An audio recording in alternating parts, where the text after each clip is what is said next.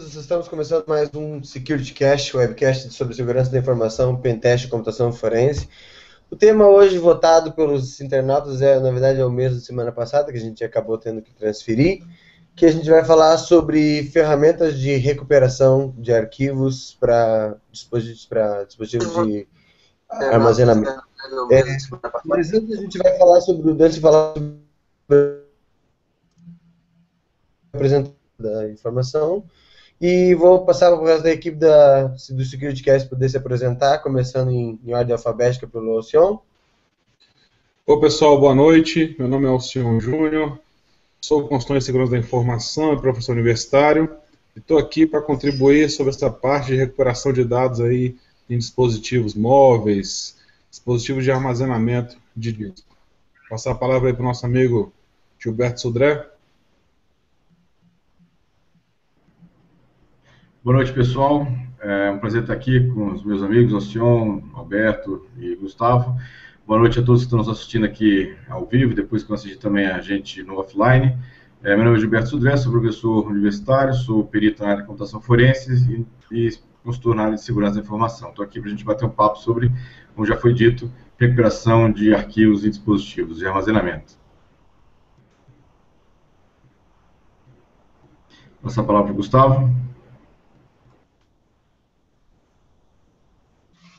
Olá pessoal, boa noite. Meu nome é Gustavo Martinelli, eu sou em Direito Digital. Estou atuando aqui com o pessoal do SecurityCast, nosso grupo, na parte de jurídica, dá uma visão sempre mais legal para a questão da segurança da informação. E aqui, lembrando que uma homenagem ao nosso MC Racudão, né, tá tranquilo, tá vulnerável, sempre se preocupar com segurança da informação. Vamos lá para hoje, recuperação de dados em dispositivos de armazenamento. Bom, pessoal, a gente vai sobre recuperação de dados. E aquela história, é o tipo da coisa que absolutamente todo mundo, mesmo quem esse na área de segurança da que era aquela história, levante a mão, foi lá, apertou, delete, putz, e agora? E aí, assim,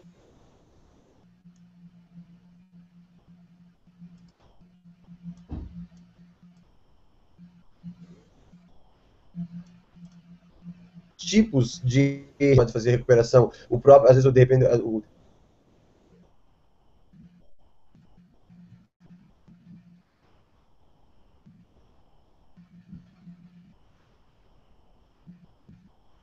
diferentes necessidades de assunto. Tá? Eu queria lembrar vocês que as perguntas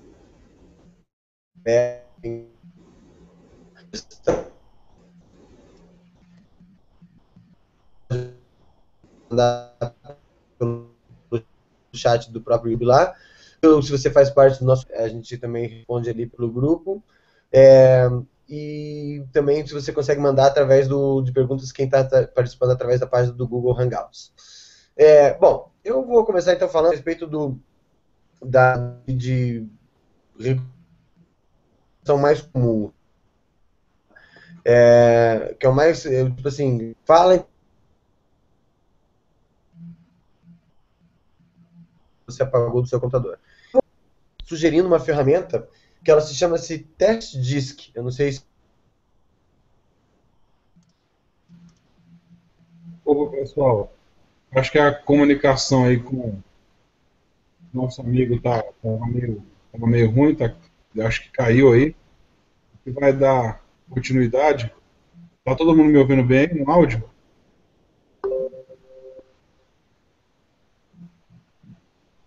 Acho que agora vai dar uma melhorada. Tá legal aqui.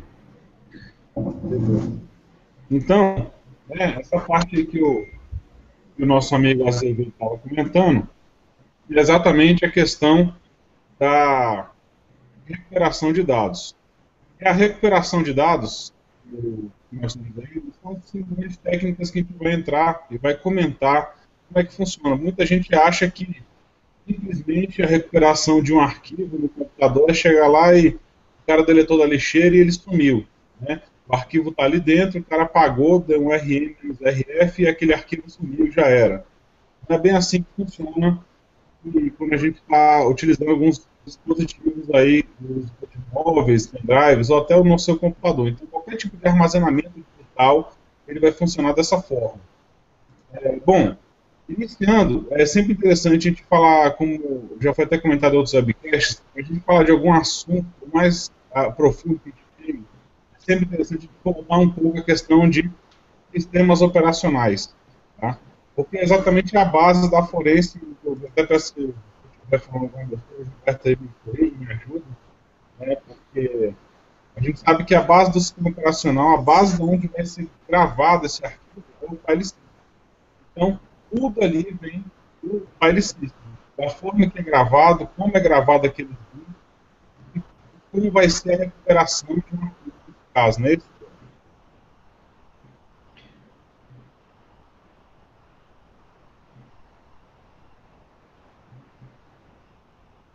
Isso, André, isso mesmo? Falhou, falhou a ligação, falhou aqui, uh, o senhor não ouviu o final da sua frase aí, desculpa. Eu falo assim, então, é, o que eu estou comentando é o seguinte, é, a questão da recuperação de arquivo, tudo vai por cima do file system, tudo é de acordo com o file system. Aí eu pedi só que você desse prosseguimento aí.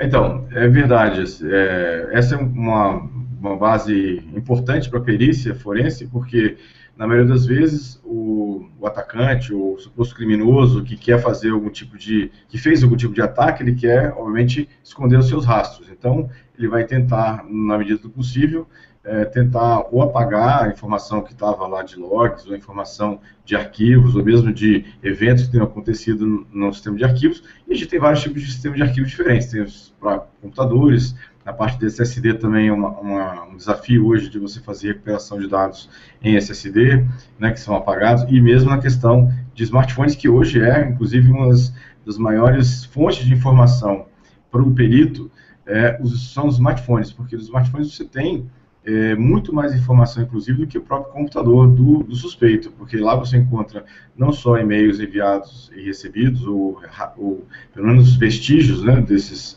desses e-mails, como também a parte de arquivos, a parte de fotos, que é uma questão importante, mensagens enviadas e recebidas, né? Muitos dispositivos, é, muitos serviços de mensagem instantânea é, que trafegam de forma é, criptografada, mas deixam informações é, gravadas nos dispositivos das duas pontas. Então, com isso, acaba melhorando a situação de assim, a facilidade de você rastrear a informação. Então, por isso que realmente a recuperação de dados em é, ambiente é, para perícia forense é um, uma característica importantíssima né, nessa situação.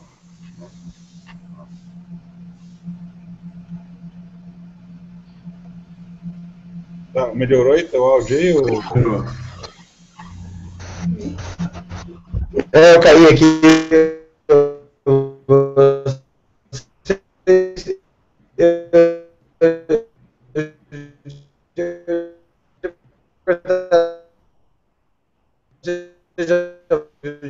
Tá muito ruim teu áudio. Tá, tá, tá picotando tudo, que merda.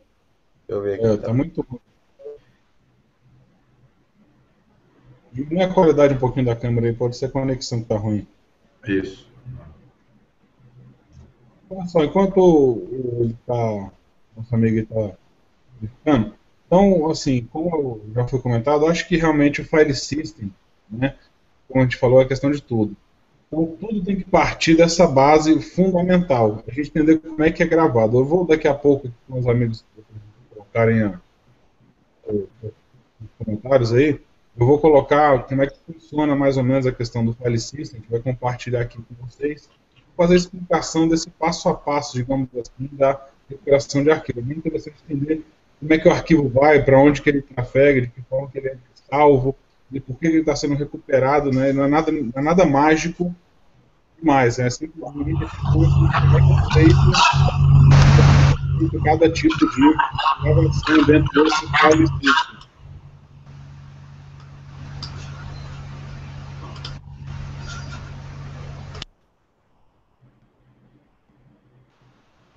Mas eu, mas eu. Pode falar agora, acho que agora vai. Tá,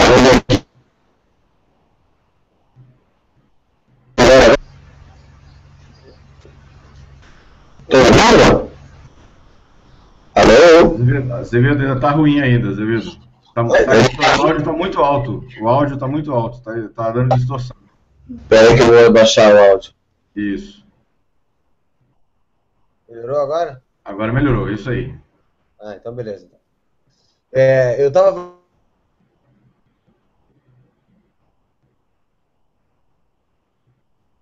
É, acho que não vai não. É, melhor, melhor tá, tá muito. Vamos lá. É, acho que é melhor a gente começar a falar do, da estrutura dos, dos file systems, ah, senhor, e aí a gente fala um pouco de ferramenta também, né, que é uma coisa importante para isso aqui. Beleza, então vamos lá. Eu vou pegar aqui as figuras que eu tenho aqui.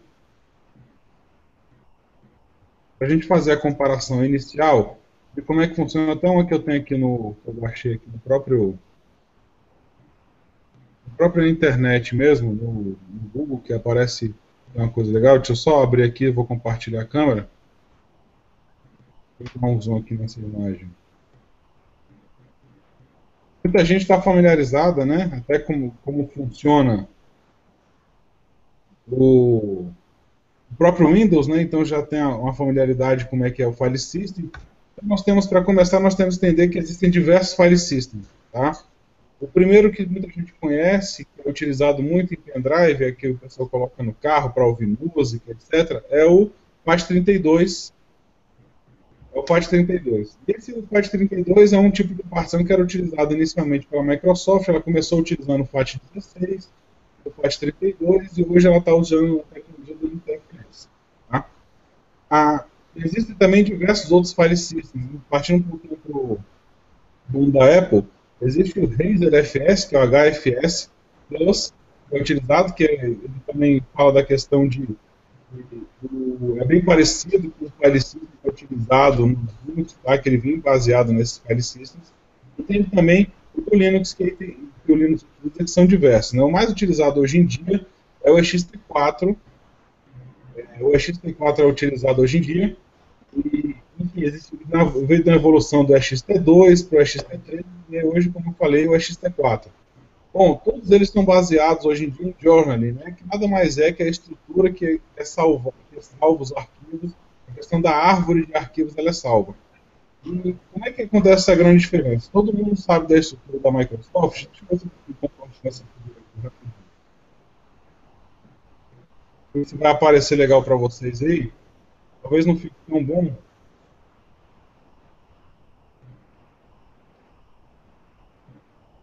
falando para aparecer legal aí? Tá bom, tá aparecendo legal. Tá, essa aqui de baixo, né, que foi só um exemplo que eu peguei, essa aqui é o estudo de file system do Windows. Então, ele vai fazer a partição tá, do sistema, onde você vai ter lá o drive C, que geralmente é onde você salva ali o, o sistema do, de arquivos inicial do Windows, onde vai estar o, o core do sistema. Você vai ter parte D, E, F, G, H, onde podem ser partições de um disco seu, ou podem ser outros volumes que vão ser adicionados. Mas essa visão que vocês estão tendo aqui, né, do file system do Windows, é exatamente de um disco que está sendo é particionado. Eles pegaram um disco maior, de, por exemplo, 500 GB, e dividiram ele na primeira parte do drive C 1 GB, volume D com 64, volume J com 80, e você pode fazer outras partições aí, tá? Já no a gente conhece aquela estrutura, que é aquela estrutura por letras, não é isso? Drive C, Drive D, Drive J, e assim você vai tendo esse particionamento desse disco. No Windows, no Linux, ele não é diferente. A única diferença que vai ter é que a gente não vai, tá, não vai utilizar letras para fazer essas contas de montagem, como diz, né? Vai utilizar o que, na verdade? Vai utilizar as nomenclaturas. Essas nomenclaturas, elas têm um porquê, né? Por que, que o pessoal fala assim, ah, o barra dev, barra SDA que está sendo utilizado, é barra dev, barra SDA4, SDA5, como é que é feito é, essa, essa nomenclatura? Para a gente falar inicialmente, barra dev nada mais é que device. Ele vem de device, então, quando ele bota lá na pasta do device, e aqui do lado é o SDA. SDA é a nomenclatura também que vem da questão do disco, onde S é SCSI, disco e A. Então, ou seja, seria o disco A, o primeiro disco. Comece aqui, barra dev, barra SDB, o disco B barra dev barra SDC, isso Esse caso que a gente está dando exemplo aqui, do SDA, é um disco. Então, dentro do SDA, você vai ter também partições. E como é que ele vai puxar essa nomenclatura de partições? Ele vai ter aqui, ó, a primeira partição que ele falou que é o barra, né, diferente dos dois pontos que a gente viu ali agora no Windows, ele vai ter aqui, ó, barra dev, barra SDA1. Então, 1 seria a primeira partição, onde ele montou o ponto barra. Né? Aqui do lado a gente já vê a questão da tipo de formatação que ele foi feito. Então, o file system, o tipo de file system, sistema de arquivo que ele está utilizando é o ext3. Beleza? É que vai estar o tamanho dele, e aí, no caso é onde está sendo gravado no disco. Então, são os locais de gravação no disco. Nesse caso aqui abaixo, barra dev barra SDA2, a gente está vendo que é a segunda partição do disco SCSI 2, do disco 1, né, a segunda partição do disco A, o SCSI é um device. Então, é só seguir a mesma ideia. A terceira partição do disco A, né, que a gente está vendo aqui. No caso, a terceira partição aqui, que eu vou, eu vou falar da segunda ainda, que é um ponto de barra, é, o ponto de montagem do botão barra USR, mais para frente vai comentar rapidamente que é cada partição, que é bem esse, e aqui vai ser a partição ST3. E no caso aqui, a partição é app do disco 3, da partição 3 do disco 1, que é a partição app, que nada mais é aquela da memória virtual, que o pessoal já conhece, e que vai falar um pouquinho dessa recuperação aí, de memória RAM, que não faz parte da memória RAM. Mas o entendimento inicial que tem, tem que ser visto e entendido é exatamente esse. O file system do Linux ele vai dividir em partições, e essas partições elas vão iniciar dentro de setores do disco, então está do setor 1 ao setor 131, do setor 132 ao 1151 e assim vai. Então, os dados desse disco vão estar sempre alocados dentro desses setores, do, do, da partição 1 do disco A. Da partição 2 do disco A vai estar dentro, dos setores, e a partição 3 vão estar dentro, desses setores aqui. Dividido. Aqui mais para baixo é só uma divisão que ele fez, na verdade ele particiona como uma formato extended, que é um tipo de técnica que é utilizado para você conseguir mais de quatro partições, que até então a gente conseguiria fazer somente quatro partições. Então, que uma das partições você pode montá-la como extended, você consegue montar mais algumas partições para você ter mais. Ah, eu quero ter, 10, eu quero ter 100 partições do dia. Essa técnica que você conhece. Então, a gente tem que entender que é o básico. Então, entender onde vai ser gravado cada um. Como a gente vê, deixa eu aqui voltar aqui para o. Qualquer coisa me interrompa, tá, pessoal? Pra quiser colocar um aí. Quando você quiser, e quando você deseja adicionar alguma coisa né, no disco, então ele vai ser gravado dentro do tipo de partições. Tá? Fiz a pergunta aqui do, de partições LVM, que estou vendo aqui. Então, qual é a ideia do LVM nesse ponto? Né? O LVM nada mais é que é o Linux virtual, é, agora esqueci o final, é, gerenciador de virtualização do Linux. O que, que faz nessa, nessa gestão? Ele gerencia os discos. Ah, tá meio baixo, né? Melhorou agora aí? Isso, exatamente. Beleza. Ele gerencia os discos.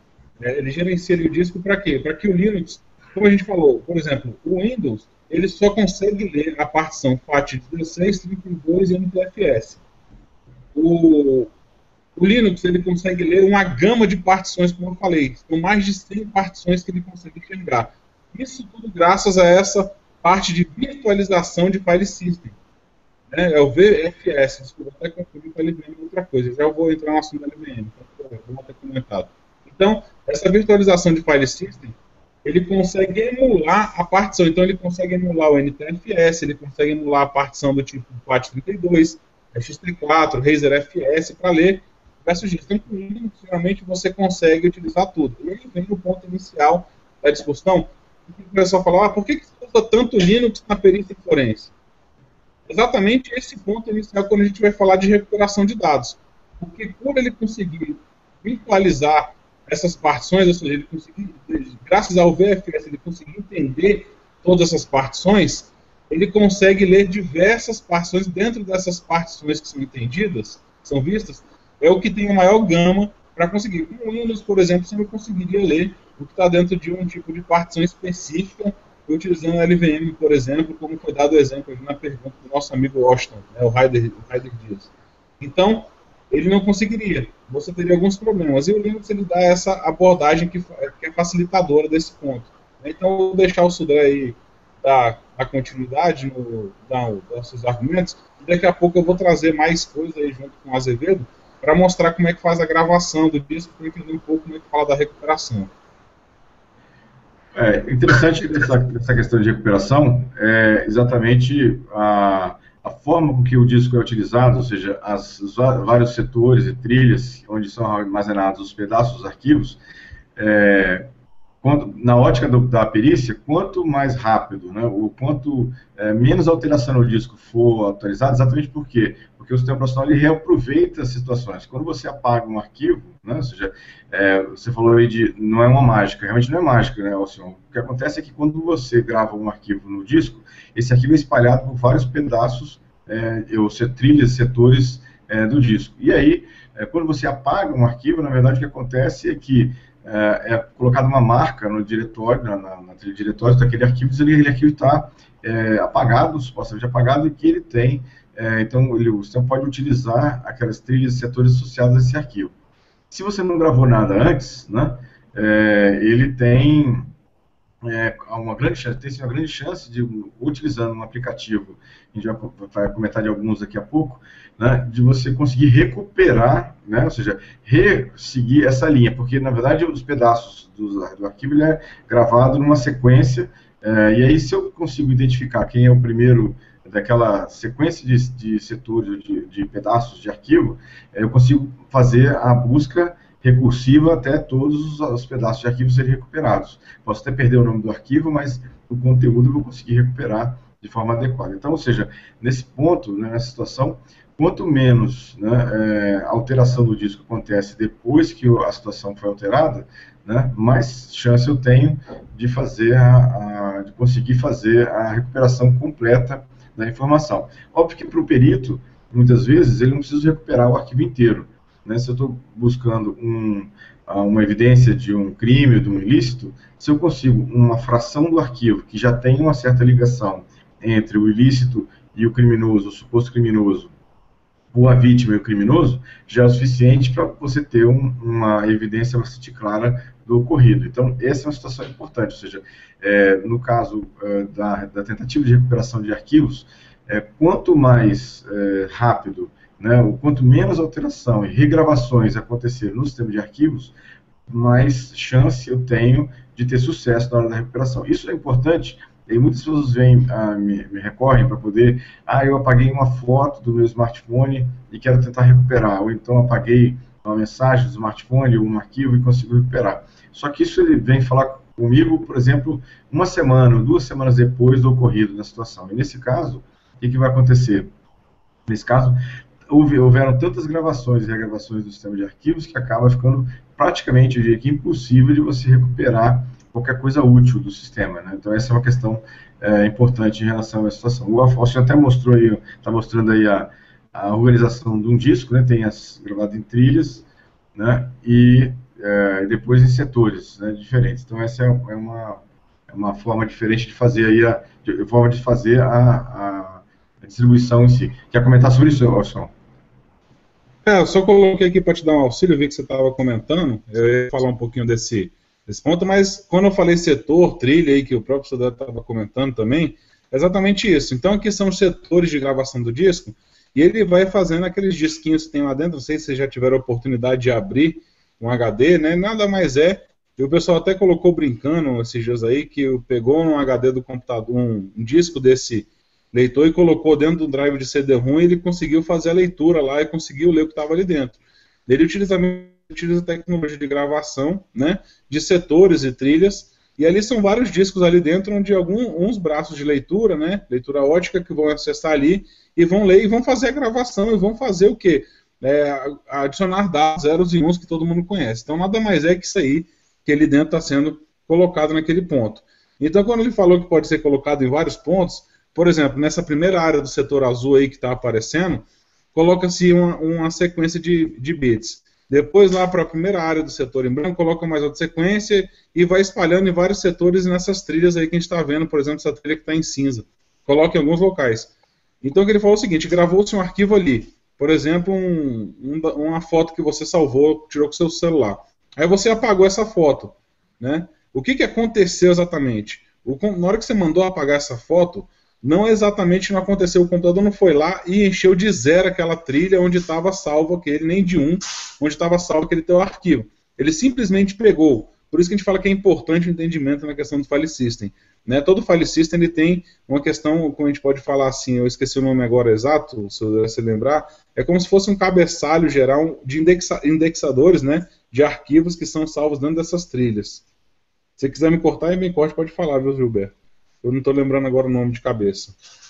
É que está em mute. É, isso, é, são os, os, bytes iniciais que fa fazem, dizem qual é o tipo do arquivo. É isso que você está comentando? É o tipo do arquivo que está sendo gravado não, não.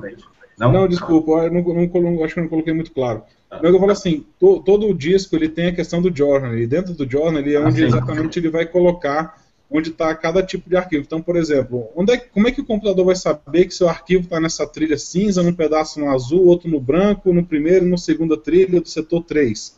Então, é lá exatamente que ele vai colocar onde estão esses pedaços. E quando você manda apagar, o que, que ele faz? Ele só chega lá nesse indexador dele, nesse journal do disco, e faz que é o apagamento desse registro e diz que aquele setor está livre para gravação, mas não é. está apagado. É, na verdade, na, na, no, no, ele tem uma, uma região chamada de diretório, ou chama de diretório especificamente, que ele guarda os links para os primeiros é, setores daquele arquivo. Então, tem um arquivo lá com o nome dele lá gravado no, na trilha de diretório, e ele tem o endereço do primeiro setor que faz parte daquele arquivo. E daí, no final desse setor, tem a, o índice para o próximo setor e para o próximo setor. Então, é uma lista encadeada de pedaços ou setores pelo, pelo disco né, que fazem parte do arquivo. O que acontece? Quando ele, é, você apaga o arquivo, na verdade ele vai na trilha diretório e destrói esse primeiro link do, do diretório até esse primeiro, primeiro, esse primeiro setor do arquivo. Mas os outros setores ficam todos encadeados. Então, se eu descubro é, o primeiro setor de um certo arquivo e o, essa lista encadeada estiver perfeita, não tiver sido regravado novamente, eu consigo é, eu consigo recuperar basicamente todo o arquivo né, que estava gravado lá. Então, por isso que é importante assim, não ter a gravação de outras coisas em cima disso. Mas a ideia, a ideia, é essa aí, exatamente. Né? Não, é isso mesmo. Isso é, é, importante, né? Só lembrar que isso é válido para discos, é, discos rígidos, né? HDs convencionais como a gente conhece. Na parte de SSD, é uma estrutura completamente diferente e bem mais é, complicado você recuperar, inclusive aquilo que fica espalhado em coisas diferentes, locais diferentes. Apesar de o computador ele simular uma estrutura igual a de um HD, na verdade internamente não é bem assim. É isso, isso que eu ia comentar, né? A parte do SSD ele é diferente porque a gente não tem um disco, a gente não tem setores, né? Exatamente ali dentro são como é solid state disk, né? É, são discos, é um disco estado sólido, então a gravação vai ser diferente. Mas como você já até adiantou, Sudré, é exatamente assim que ele faz a gravação. Né? Ele simula como se fossem setores exatamente para fazer isso aí que a gente está comentando. Bom, pessoal, é, vamos falando na parte agora indo um pouquinho mais para a parte de recuperação. Então, como é que funciona? Digamos assim, que você perdeu um, um, um disco, né, o Sudré já até comentou, você perdeu uma foto que está naquele teu disco. E aí você está com a foto e você deseja fazer a recuperação. Como é que esses recuperadores vão funcionar exatamente? Eles vão pegar inicialmente esses softwares recovery, que a gente fala, e vão fazer, começar a fazer a leitura. Como o Sudré falou, se você apagou, ele vai apagar aquele registro inicial. Mas o arquivo ele não vai perder as suas características. Os zeros e uns que estão lá gravados, eles vão estar mantidos ali dentro. Tá? Eles vão estar mantidos, na hora que eu for passar a leitura de unidade por unidade, ponto a ponto, ou seja, bit a bit, ele vai identificar que os bits iniciais de um, de um arquivo, aquela trilha de né, assim, vai ver que aquela trilha inicial não está do outro lado. Essa trilha inicial que está aqui, ele vai identificar, por exemplo, se é um arquivo JPEG, que, é um, que pode ser um arquivo PDF, que pode ser um arquivo DOC, que tipo de arquivo pode estar ali dentro, gravado. Então, dado essa forma de tipo de gravação, ele vai começar a identificar e vai fazer o que? Vai começar a fazer a remontagem daquela sequência de bits. Remontando essa sequência de bits, ele vai salvar isso. Obviamente, já sabendo desse ponto, até como o Sudré iniciou, elucidou, você não vai, por exemplo, recuperar. Ah, eu quero recuperar todos os dados que estão num disco, num pendrive que, sei lá, eu estou com problema. Então vai pegar aquele, aquele pendrive e salvar nele mesmo, porque na hora que você começar a fazer salvar nele, você vai estar apagando as informações, né? Dado até como falar um pouquinho da perícia forense, você vai estar matando a prova, está sujando a prova, a cena do crime, né? no caso, a cena que está sendo investigada. Então, qual que é a visão importante que tem isso? Na hora que você for salvar, você estiver pegando um pendrive, salva no HD do computador que você está executando. Se você estiver salvando no HD do computador, coloca um, um, um disco é, um HD externo para salvar dentro daquele HD externo que você vai recuperar, até para você não sobrescrever arquivos que você poderia ter recuperado, não é isso mesmo, Sodré?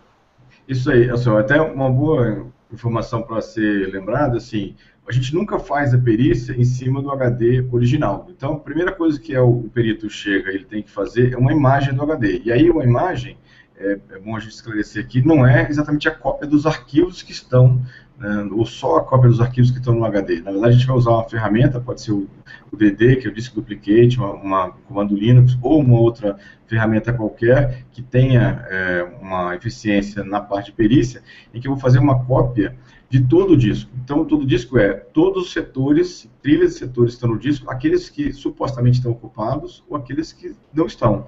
Né? Eu vou fazer uma imagem, chama de imagem, uma duplicação pericial do HD. Essa duplicação pericial vai ser feita, como você disse, Alcione, num, num outro HD, é, que tem uma capacidade igual ou maior do que o HD que eu estou fazendo na duplicação pericial, e aí vou fazer essa duplicação e vou trabalhar nessa imagem. Né? O disco original vai ficar armazenado lá separado e eu vou, vou trabalhar nessa imagem à parte.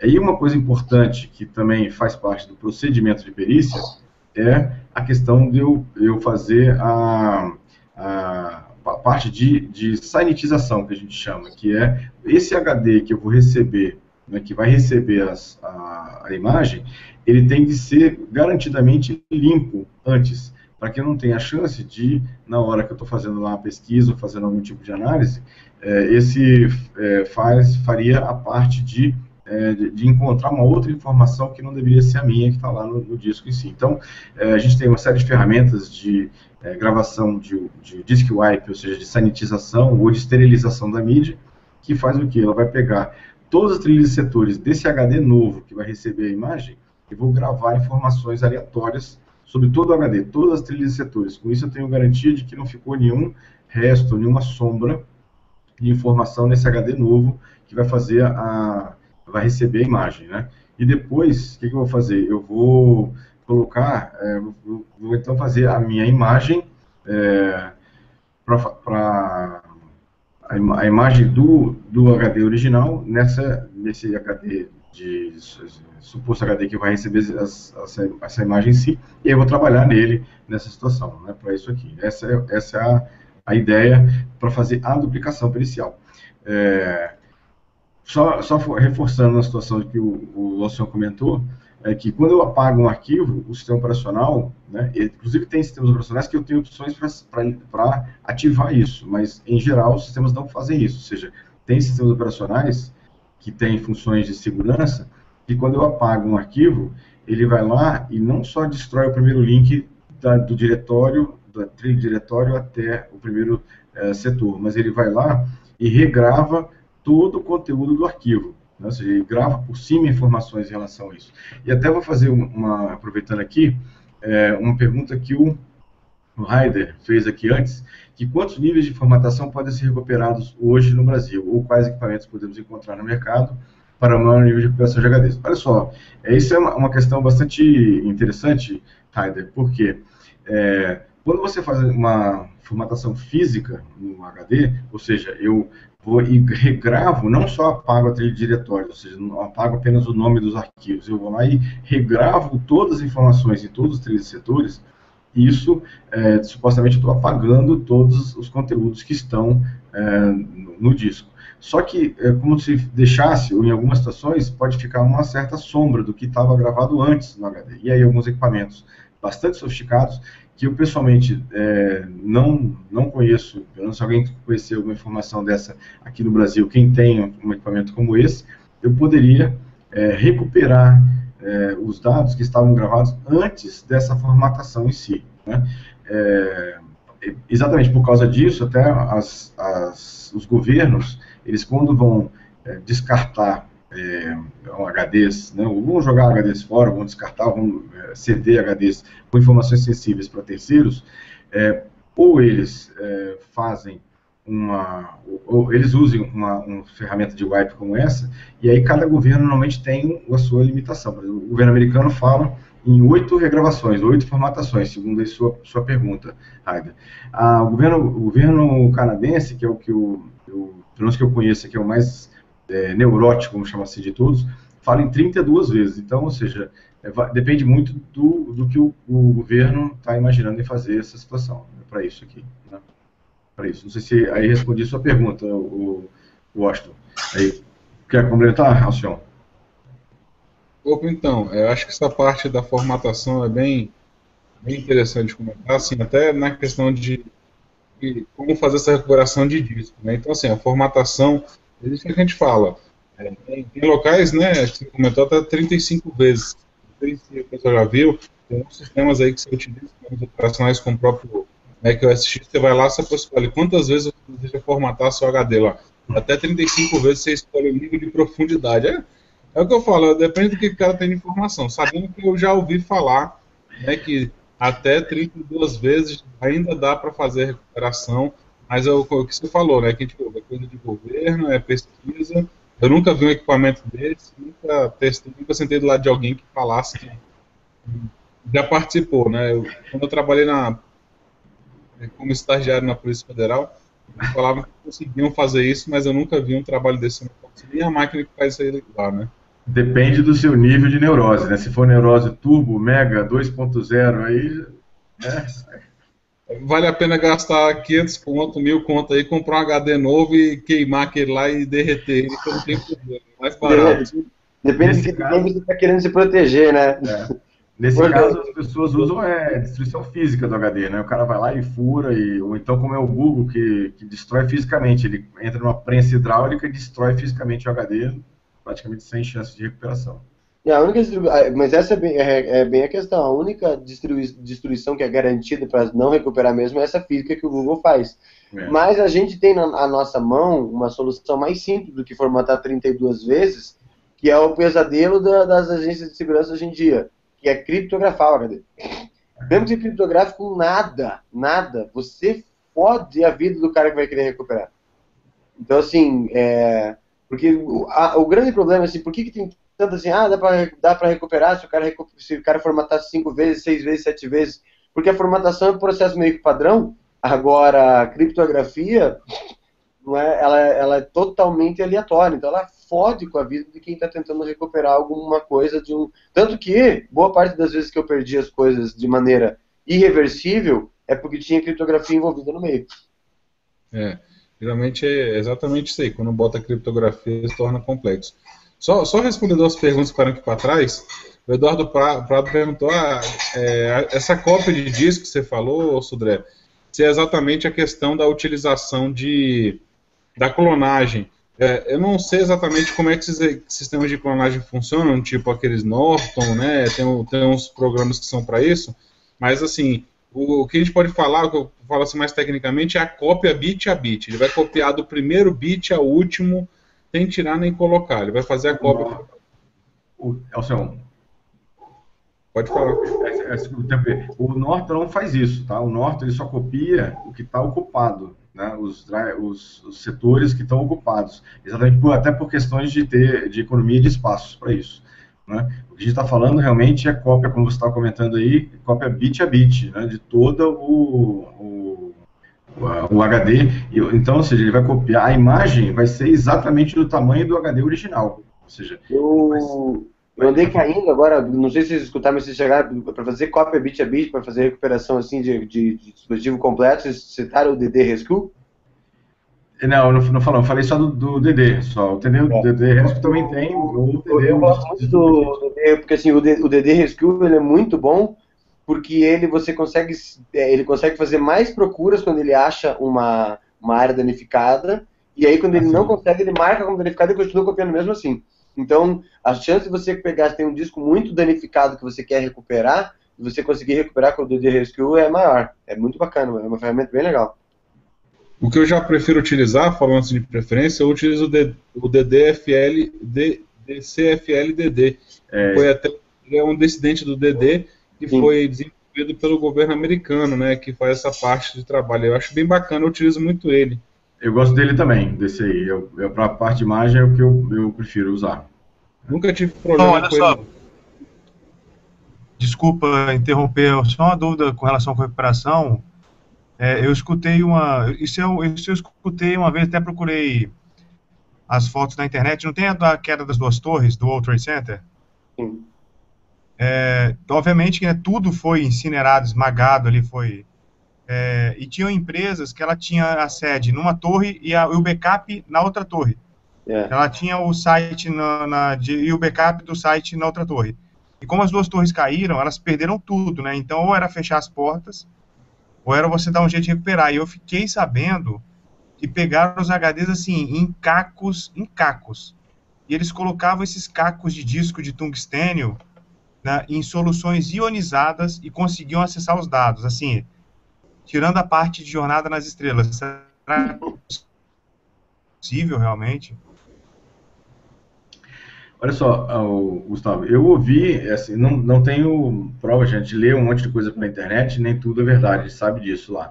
Eu ouvi é, exatamente um caso parecido com esse da, da, das Torres Gêmeas, em que existiria um equipamento que ele conseguiria ler, é, mesmo discos bastante danificados, é, tem um produto que, que é colocado sobre a superfície, uma cabeça de gravação em baixa velocidade, conseguiria supostamente recuperar algumas coisas. Só que eu imagino o preço né, do megabyte recuperado numa, num procedimento como esse. Ou seja, a informação tem que ser alguma coisa é, realmente que vale a pena né, nesse processo. Mas eu não tenho nenhuma informação a mais disso. Também a gente lê os artigos da internet. Também não, não tem, tem segredo mesmo. Tipo assim, eu, eu até sei também que é possível, a gente escuta, a gente só escuta falar desses métodos de recuperação maluco, né?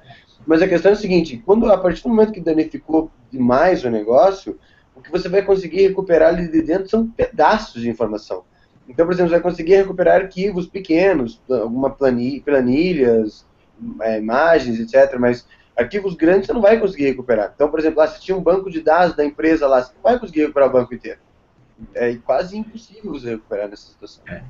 O Rogério, que lembrou de uma questão importante, que eu não tinha, não tinha comentado antes, mas ele lembrou e, é, é verdade. Na verdade, é, existe também uma forma de você é, apagar né, todas as informações do HD, que é o chamado DeGauss. DeGauss é uma grande bobina eletromagnética que você coloca o HD por dentro dela e dá um pulso eletromagnético que você literalmente, é, assim, bagunça todas as, é, as posições eletromagnéticas do HD e ela também queima o HD, na casa. Pela outra informação, ele queima o HD também, ou seja, o HD vira um peso de papel, mas é uma opção se você quer descartar o HD completamente, não precisa de, não quer mais reutilizar o HD, aí é uma opção chamada de degauss. É vendido aqui, tem várias lojas aqui no Brasil que vendem esse tipo de equipamento. Parece uma, uma é uma gavetinha. Você coloca o HD dentro da gaveta, fecha a gaveta dentro dessa, dessa, eletroímã, um grande eletroímã, liga na tomada lá e dá um pulso eletromagnético. É só bom não deixar carteira de é, cartão de crédito, nada disso perto, que também vai, vai. tudo para o espaço, né? Mas é, é uma opção, obrigado aí pelo, pela dica também que o Rogério lembrou muito bem. É. Só, só tem mais uma pergunta lá que ficou lá para trás. Eu até esqueci quem foi, até peço desculpa, mas eu lembro. Como é que funciona a recuperação em dispositivos móveis, tipo Android e tal? Olha só, Android, como a gente sabe, é um dispositivo Linux, ele vai funcionar da mesma forma que é feito em cima de de um dispositivo, de um HD que está formatado na, na, como partição Linux, tá? E o iOS aí é um pouquinho mais complicado, que ele utiliza a partição de Razer FS, do, a gente comentou, que é Razer FS Plus, que é da, da Apple. Então, ele, é, ele, se torna um pouco mais complicado para ter esse acesso para recuperação de dados aí. Mas, enfim, a, seria mais ou menos essa ideia, vai depender do file system então, qualquer tipo de dispositivo seria igual a ideia, mas o file system é o que vai ditar para onde que vai a forma de recuperação desse dispositivo. Vou, vou, vou, aproveitar o gancho, já que eles já que falaram já em recuperação de Android. Eu tenho dois aplicativos que eu posso sugerir para o pessoal para recuperar é, arquivo em Android. O primeiro deles é um que chama Dumpster, só que o Dumpster você tem que instalar antes de querer recuperar os arquivos. E o uhum. Dumpster implementa no Android mais ou menos o que é a lixeira no Windows e no Linux. Aí, quando você apaga um arquivo, ele na verdade não apaga, ele joga na lixeira e consegue recuperar de maneira fácil. Aí, assim, existem aplicativos de recuperação direto, aplicativos para o Android, só que todos eles precisam naturalmente que você tenha root.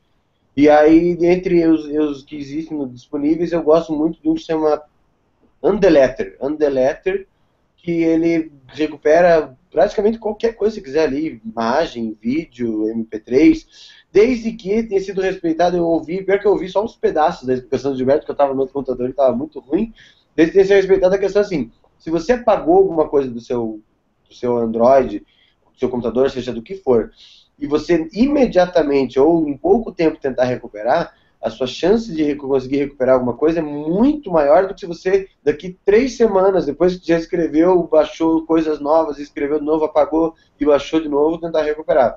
E quanto mais você mexe no sistema de arquivos, mais complexo fica para você recuperar. Mas se você, eu já fiz alguns testes com esse aplicativo, e você vai lá, deleta, deleta os negócios, um monte de coisa, você consegue recuperar. Ele é, para mim, o esse Undeleter é o que o, o Photo Hack é para Linux ali no, quando você consegue montar o dispositivo. Claro, né, que a gente pode é, montar o, o dispositivo do celular ou tirar o cartão e jogar no computador, que daí tem ferramentas melhores. Mas às vezes quando você não quer tirar, tem esses aplicativos é mão na roda, né? Mas é verdade, é. eu, eu iria um pouco mais a fundo, desculpa, Sodré, te interromper, só que de aplicativos. Para quem que quiser ir um pouco mais a fundo nessa parte de forense, eu até já indiquei num webcast nosso, é um projeto que até já foi descontinuado, mas ele é um projeto muito bacana e chama-se AMAT. Análise mal, é, é, análise, eu não lembro agora, tem um nome, é, se você digitar AMAT aí no Google, você vai achar o, o site do projeto ainda existe, e então ele serve não somente para recuperar arquivos perdidos, ele é para a parte de malware também, para fazer uma análise geral em cima de dispositivos móveis, no caso, utilizando Android. Então lá vão ter essas, vão ter essas ferramentas que foram comentadas pelo. A gente não com esses nomes, né? Dumpster, Undeleter, mas tem as ferramentas são parecidas para fazer esse tipo de coisa em discos em sistemas, no caso, de utilizam Android. É, o, ao, ao, também, só uma sugestão de uma outra ferramenta que também precisa de root para o smartphone para poder fazer recuperação e também funciona muito bem, é paga essa ferramenta, que é o Undershare. Né? É um, vou até colocar aqui o link no nosso chat aqui. É, é uma ferramenta paga, mas que ela consegue é, fazer... Ah, aqui não, deixa eu botar só aqui, ah, de novo. O, o Undershare, ele é uma ferramenta paga, precisa que o dispositivo seja tenha root né, no, no dispositivo e, e, você consegue recuperar é, arquivos em relação a isso. De novo, foi exatamente o que você falou, Roberto, que eu tinha comentado antes, ou seja, é, os, quanto mais distante fica a tentativa de recuperação, mais difícil é a, a recuperação do, do, arquivo completamente, né, para isso.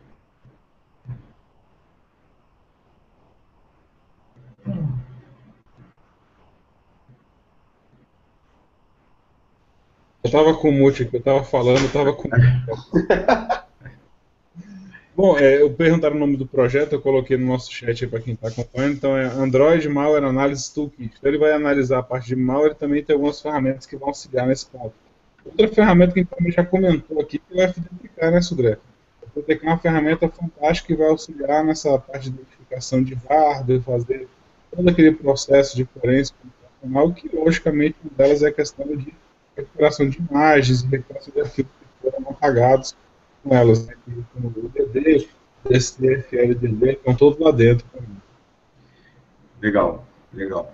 É, só é uma outra sugestão, quem está procurando sobre essa questão de forense em dispositivo móvel, tem uma distribuição chamada Santoku Linux. É uma distribuição que basicamente está focada em análise de malware é, e forense em dispositivos móveis. Quem quiser é, pode também dar uma olhada lá, uma distribuição é, gratuita. Vou botar aqui no chat também o nome da, da ferramenta, né, para isso. É da distribuição, na verdade. Se procurar no, no Google lá, vai achar essa, essa, distribuição. Né, para isso. Exatamente. Então, o que, o que eu acho mais importante para a gente deixar nessa focada é a questão de como é feita a, gravação. Né, do arquivo, de que forma a gente vai recuperar esse arquivo. Então, assim, estar sempre focado realmente como é a visualização da gravação de cada tipo de file system e saber as ferramentas. Eu falei, como eu falei, o FDPK é o Forensic Detection né?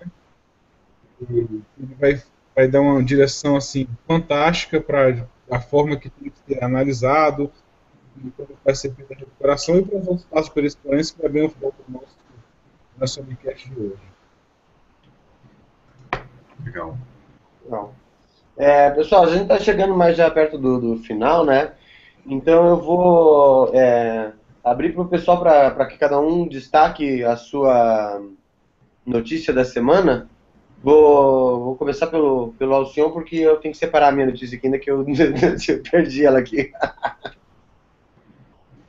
Lamentável, lamentável. Lamentável, né, cara? Então, a primeira notícia que eu vim trazer foi que houve um, caso de roubo de identidade, né? E onde expôs a identidade de alguns cidadãos turcos, né? Foram só cerca de 50 milhões de cidadãos turcos vazaram online e estavam armazenados, inclusive, no IP aí. Esse arquivo foi publicado durante o fim de semana e a galera estava dizendo que participa, fazia parte dos cidadãos turcos e que estava disponível para download, inclusive via torrent tá? Então quem quisesse baixar, tinha inclusive do presidente da Turquia, do pessoal de outras empresas, e fazia a questão, era simplesmente questão de motivação política, né? Para fazer esse roubo que divulgaram aí. É, outra matéria que eu acho interessante, aí vai pegar um pouco aqui do, do mais da parte da guerra cibernética, sei se vocês estão acompanhando, mas a agência alemã de inteligência tá, estaria, estaria espionando o primeiro-ministro de Israel e outros. Então, o jornal alemão, né, Spiegel, lançou uma matéria dizendo que a inteligência alemã, a BND, estaria espionando o primeiro-ministro de Israel já por alguns anos. O governo seria um dos principais alvos da ação da espionagem, mas não limitado a Israel. Também estavam visando o ministro britânico de defesa, a Organização de Países Exportadores de Petróleo, tal da OPEC, né? o Fundo Monetário Internacional, o nosso FMI, e ministros do interior da Áustria e Bélgica, que foi lançado. Então, o, isso foi um compartilhamento de informações que houve, com a NSA, mas aí sempre tem aquela brincadeira, né? A NSA já sabia antes, mas houve esse compartilhamento de informações com a NSA, eles já estavam quando isso estava acontecendo. Então, essas duas notícias que eu vou passar eu não vou bater hoje na Microsoft, tá? Não tem. É porque o pacote de atualização só sai amanhã, então eu estou esperando ansioso. Daqui a 4 horas da manhã a gente vai ter um monte de notícias legal para dar o próximo webcast. Eu vou passar a palavra para o nosso amigo. Eu não consegui escutar o que você falou. Você estava falando sobre o vazamento do Panamá ou não? Alcion? Não, não, de, deixei essa deixa aí pra você. Ah, ainda bem que eu ia ficar puto. Falei, cara, passei a bola e consegui passar pra trás. Eu, eu, não posso falar do Panamá e muito menos das escolas de segurança da informação, que senão eu apanho do Martinelli, que já marcou lá que é dele. É minha, é minha. Eu queria pegar de, de, a notícia, que pra mim a notícia da semana, talvez vai ser a notícia do mês, cara, foi essa, o vazamento do Panamá. São 2,6 terabytes de data de, de, de informação das principais empresas offshore, que tudo quanto é vagabundo do mundo inteiro usa. Cara, esse, esse vazamento do Panamá, a casa vai cair para todo mundo geral. Já começou a dar um monte de rolo aqui no Brasil. Então, assim, é um vazamento gigantesco. Ele, ele, ele envolve desde 1900, tem coisas, documentos desde 1977. Ele, até agora já tem mais de 140 políticos envolvidos, é, envolvidos no, no, no, escândalo, incluindo até o presidente, o presidente, da Argentina, o rei da Arábia Saudita. É, cara. Até Dom Pedro I está no meio. É, a casa caiu geral. Eu, eu fiquei sabendo também que já tem, já tem político aqui no Brasil que já estava fudido, tá mais fudido ainda. É, Alberto. Oi. São é, 40 anos de documentos vazados, mais de duas mil vezes maior do que o maior é, vazamento do Wikileaks. Exatamente. É o maior vazamento da história do, da, da, da, da, internet, entendeu? E é, eu achei impressionante, cara, porque eu nunca tinha visto um vazamento conseguir ter tentáculos tão fortes, cara. Ele, ele conseguiu pegar. Tem gente envolvida em todos os países do mundo. Tá, tudo quanto é vagabundo, tudo quanto é cara rico que pega e faz as maracutaia se vai se fer, tá ferrado nesse mesmo negócio. Na verdade, a gente vai levar meses e meses ainda vendo os desdobramentos do vazamento, dos vazamentos do Panamá. Cara, eu achei foda, muito foda. Muito foda. Deixa eu, eu separei, eu tinha separado também o Panama Papers também, mas eu vou deixar, já que já comentaram sobre isso, eu vou selecionar, ele tinha selecionado também uma outra notícia aqui, que foi da semana passada, que foi, obviamente, a quebra do FBI pela criptografia do iPhone, né? Acho que foi um, negócio, assim, é, que também marcou uma, uma questão importante, que é, tanto que o, o, jogo virou, né, seja, o FBI com a ajuda da Celebrite, que já tinha um rumor, logo no começo lá tinha um rumor que a Celebrite estava ajudando o FBI na quebra da, da, criptografia do iPhone, e depois foi confirmado que era a Celebrite mesmo que fez, que faz um dos melhores dispositivos de forense para dispositivos móveis, que é o Celebrite, eles fazem isso. Né? Inclusive, é, quem assistiu alguns vídeos aí de, de documentários sobre a Lava Jato, o Celebrite aparece, é um pequeno aparelhinho, parece um tablet, que você liga o smartphone é, nele, ele faz toda a forense do, do, dispositivo móvel. Então eles ajudaram a quebrar a, criptografia do. A, quebraram a, a segurança do iPhone para recuperar aquela informação. E aí o jogo virou, que agora a Apple estava cobrando do FBI qual foi a brecha que eles exploraram para eles poderem proteger, né? Ou seja, o jogo é, virou nesse, nesse caso. Então, assim, para mim foi uma notícia muito importante, mostrando que nada, efetivamente nada é 100% seguro em relação a isso.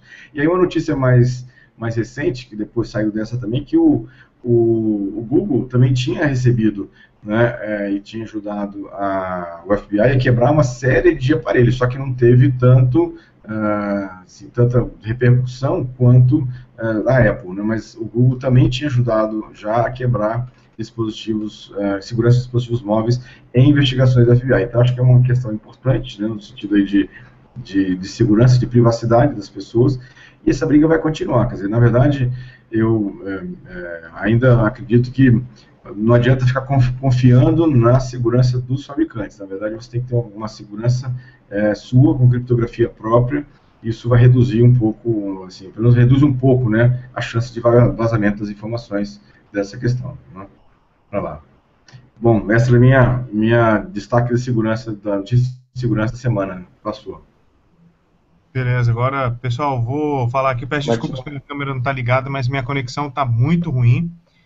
E vou falar da notícia aqui que eu li essa semana, achei muito interessante, que é depois da, quem não se lembra, da denúncia do Snowden, que ficou caracterizado que o grupo dos cinco olhos, né, que é o, o, os Estados Unidos, Canadá, Inglaterra, Austrália e Nova Zelândia, eles espionavam o Brasil, o Ministério de Minas e Energia e a própria Petrobras.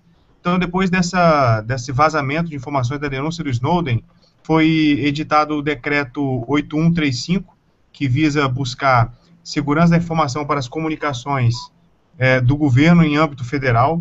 E aí agora, o núcleo de credenciamento de segurança da Casa Militar do presidente da, da Presidência da República, o ministro José, João Rufino Salles, ele vai incluir na grade curricular do ensino básico, fundamental e médio a questão da internet de forma segura. O nome da disciplina é Segurança da Informação e Segurança Cibernética, ou seja, é, dentro, dentro em pouco tempo, é, as crianças que já têm muita facilidade com tecnologia vão aprender noções de segurança da informação, o que é muito positivo, para evitar leis como tem na Califórnia, nos Estados Unidos, que é a lei do apagador, ou Erase Law, que são as crianças que postam informações ou dados na internet que depois venham a se arrepender, e aí elas têm o direito legal lá na Califórnia de poder requisitar a apagação, a deletação ou a exclusão desse dado da internet.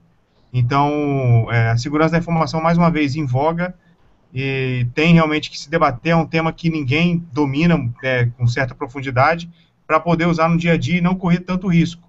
Né? E lembrar que o FBI alertou, já vem fazendo vários alertas sobre os ransomwares, né? Então, a segurança da informação tem tudo a ver, muito além de proteger o seu sigilo, proteger também você de vulnerabilidades como essas que podem acontecer, de você sofrer um, uma criptografia no seu HD, então tem que pagar resgate para poder ter seus dados, ter seus dados de volta. Bom, essa é a notícia, fiquei muito feliz e espero ansiosamente para ver a ementa dessa disciplina. Hum. Lógico, não vai dar, não vai dar para ensinar isso com Windows, né? Desculpa falar dessa forma. Hashtag Alcion Sincero. É. Já falando aqui, o Martinelli já quer cavar uma vaga como professor nas escolas, né? Então já estou sentindo isso aí, ele está apoiando bastante essa notícia. é, vai, tá aparecendo mesmo, tá aparecendo. E por aí. Mas eu também quero, não me importo não. Bom, gente, então acho que vamos encerrar, né?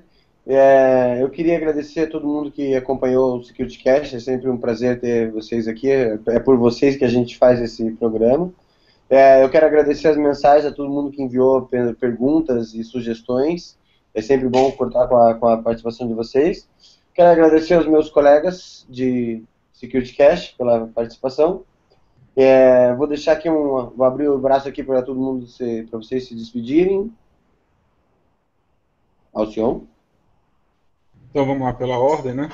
É, pessoal, quero agradecer a todo mundo aí que participou do nosso webcast. Peço, já peço desculpa de antemão dos, de algumas perguntas que não foram respondidas.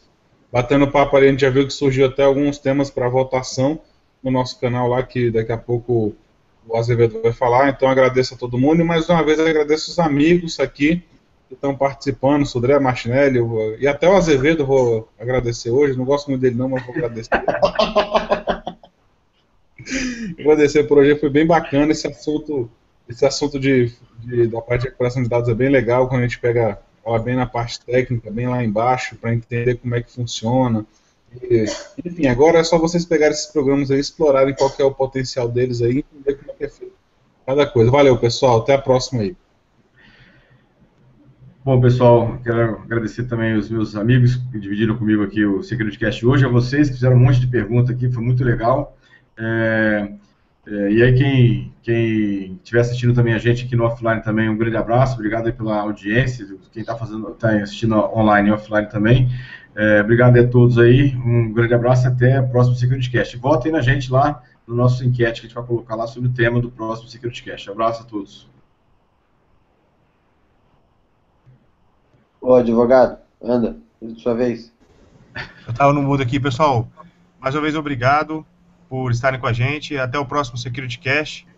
É, e pessoal que estiver offline também, muito obrigado pela, pela audiência aí, por estarem nos assistindo, estarem nos ouvindo. Podem mandar suas dúvidas, entrar no Facebook e, e também no YouTube e vamos compartilhar essa informação. Vamos embora. Boa noite, até a próxima. Bom, pessoal, só lembrando que os nossos canais vocês conseguem achar a gente através da nossa página no securitycast.com.br. Nós temos um grupo no Telegram que conta com quatro, mais de 400 membros já. Nós somos o maior grupo de segurança do Telegram. E você acha a gente pelo bit.ly barra securitycast. No Facebook, nosso endereço é facebook.com barra seccast. No YouTube, é youtube.com barra securitycast. A gente também está lá no iMasters, que é no imasters.com.br barra perfil barra securitycast. E a gente, lá também tem o áudio dos programas, né? E a gente também botou agora o áudio dos programas, também se consegue ouvir pelo SoundCloud, para quem quiser ouvir no carro, soundcloud.com barra securitycast. É, o, o, próximo, eu não tenho a data aqui, qual que é o próximo SecurityCast? Vai ser dia, deixa eu ver aqui. Dia... No ah, dia 18. 18. 18, né? No dia 18, 18. Dia, o próximo SecurityCast é dia 18 de abril. E a votação vai abrir já no nosso, na nossa página do Facebook daqui a alguns minutos já. É, eu agradeço mais uma vez a participação de todos e até semana que vem. Valeu, tchau, tchau. Valeu, pessoal. Tchau, tchau.